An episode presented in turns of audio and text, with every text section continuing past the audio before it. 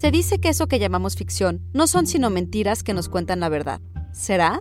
En Family Romance LLC, su más reciente película, Werner Herzog explora la industria del alquiler de familias en Japón. Y si bien se trata de una cinta de ficción, el director, guionista, escritor, actor y director de ópera alemán consigue desvanecer esa línea que separa la ficción de la realidad, lo que le presta a la película la autenticidad del documental. Pero, ¿qué sucede cuando esa historia trata solo de engaños? Institute. Masterpiece Your Life. Japón es un país donde los adultos se han habituado a expresar su amor con regalos y en la que la etiqueta social es particularmente delicada. Los servicios de alquiler de suplentes se ofrecen ahí desde principios de la década de 1990 y proporcionan a sus clientes actores para representar a familiares, compañeros de trabajo y amigos en eventos sociales como funerales, bodas o simplemente para brindarles compañía.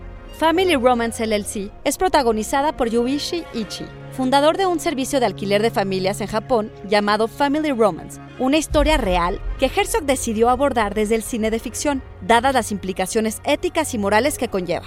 Si se tratara de un evento real y hubiera hecho un documental, dice, habría sido cómplice de mi cámara. I was struck when I heard about a phenomenon in Japan that making romance is a business and that's why I added LLC in my title.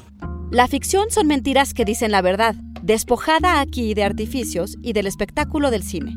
Herzog, quien actúa en The Mandalorian, la serie de Star Wars que se transmite por Disney Plus, se ve a sí mismo como un hombre de cines. No me gustan el marketing digital, las descargas o el streaming, dice y sin embargo reconoce que las llamadas casas de arte están desapareciendo o casi han desaparecido por completo. Y eso significa que hay un cambio en lo que el público quiere ver y en cómo quiere verlo.